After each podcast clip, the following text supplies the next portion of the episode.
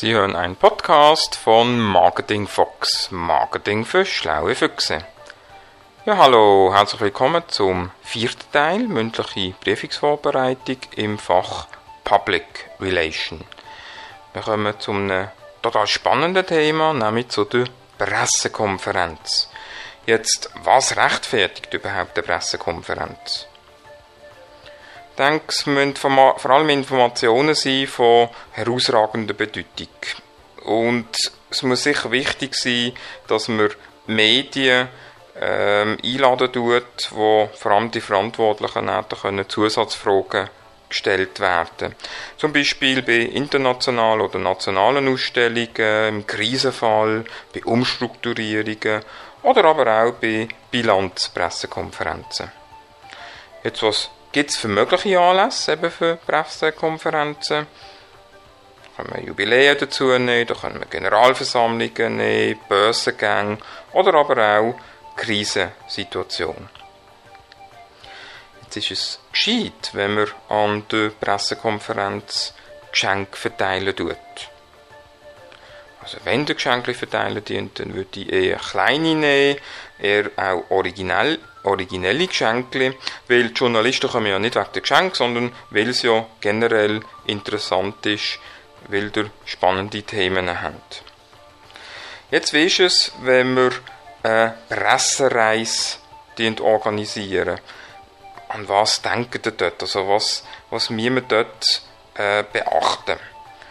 Also dort müssen wir sicher schauen, dass geführte Reisen sind mit Pressevertretern, wo der Standort ähm, eben vom Thema dann auch von Interesse ist, dann sind sie dann notwendig, wenn äh, eben die Issues, die sogenannten, nicht zu den Pressevertretern gebracht werden können, sondern wo man eben die münd dort anbringen.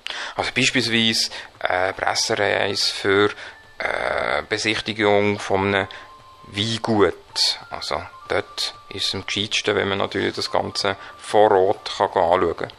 Jetzt ist es, wenn wir eine neue Zahnpasta vorstellen und dann ja, Medien einladen dient, nach Marokko zu kommen. Ist das gescheit? Würdet ihr das so machen? Ja, ich denke eher weniger. Also ich denke, Reise nach Marokko oder Griechenland, wenn man den Aufwand auch anschauen tut, wo die Journalisten haben, mit einem so einem Berufsgut, wo doch eher, sag jetzt mal, Low Interest ist, denke ich, ist es am Ziel verfehlt. Außer es ist wirklich eine ganz, ganz spezielle Zahnpasta, die genau aus, aus zig Gründen aber äh, wirklich äh, dort muss präsentiert werden. Aber sonst würde ich eigentlich eher wegsehen vom Ganzen. Wo liegen jetzt die Schwerpunkte, wenn der äh, Tag von der offenen Türen organisieren dient? Ich denke, dort ist vor allem wichtig, dass wir die Arbeitsabläufe vor Ort zeigen können, also dass man wirklich etwas erleben kann. Also auch hier, oder? Die Journalisten, die, äh, ja, die kommen nicht einfach so, sondern auch dort äh, geht es darum, dass, dass man etwas kann erleben kann, etwas kann anlängen, etwas kann sehen oder die Abläufe dann auch super kann, äh, definieren, aber auch die Vorteile super können vorstellen von dem Produkt. Ähm, ja, das sind so wichtige Schwerpunkte. He? Was verstehen wir unter einer Veranstaltung?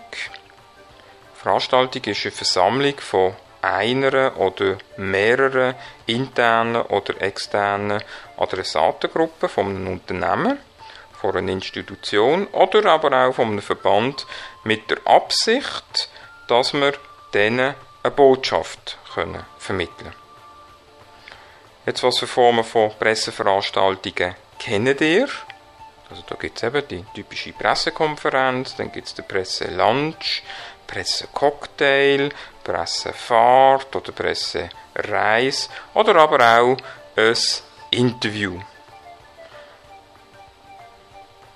Gehen wir jetzt zu einem anderen Thema, nämlich zum Geschäftsbericht.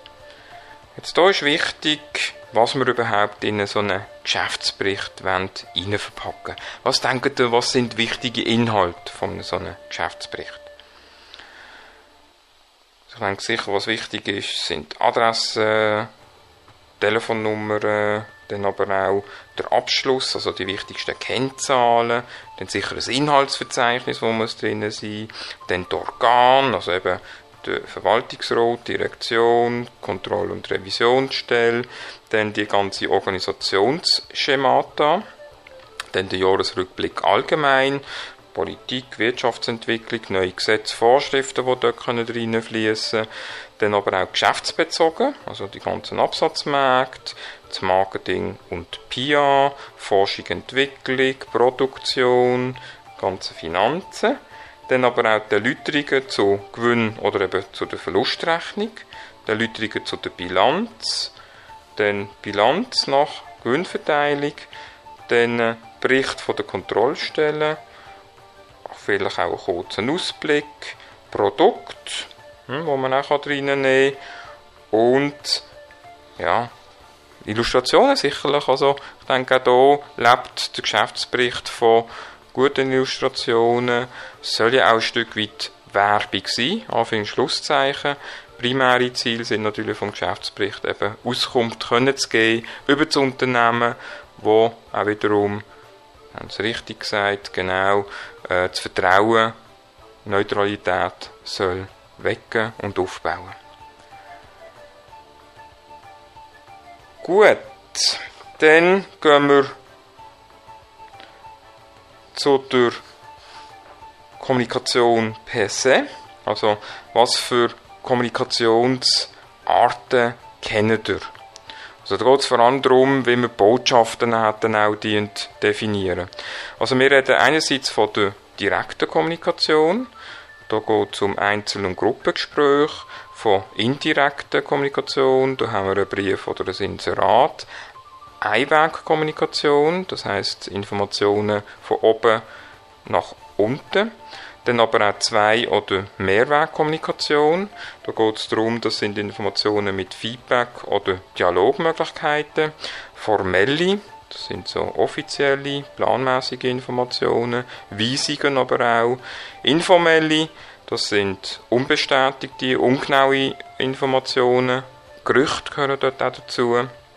Öffentliche Kommunikation, Dialog mit Massenmedien oder aber auch private Kommunikation, das sind so individuelle Dialoge.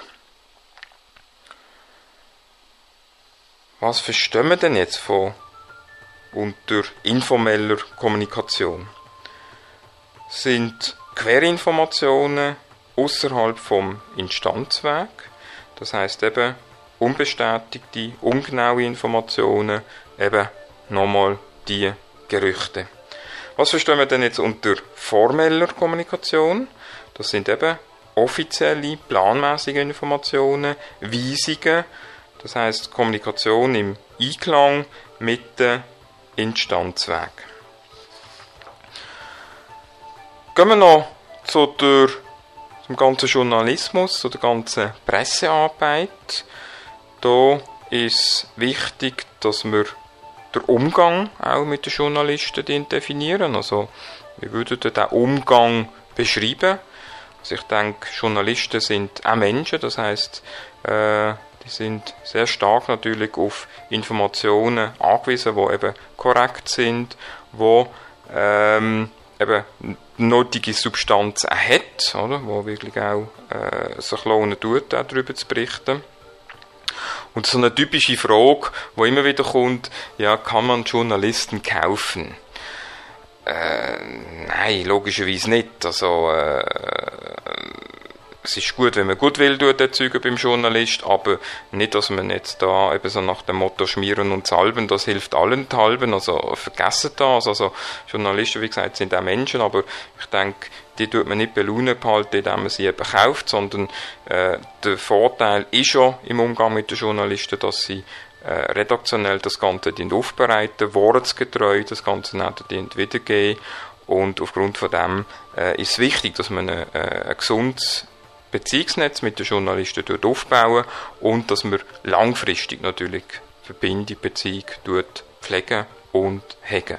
Also auch hier, dass man keine Hoflürig betreiben tut, äh, nicht immer schön reden tut, sondern wirklich wortgetreu und dass man auch von der, wie gesagt, von den Informationen genügend Substanzen anbringt, dass der Journalist sich nicht veräppelt vorfühlt, sondern dass er wirklich sehr schnell zu den Informationen kommt, die er wirklich auch benötigen tut.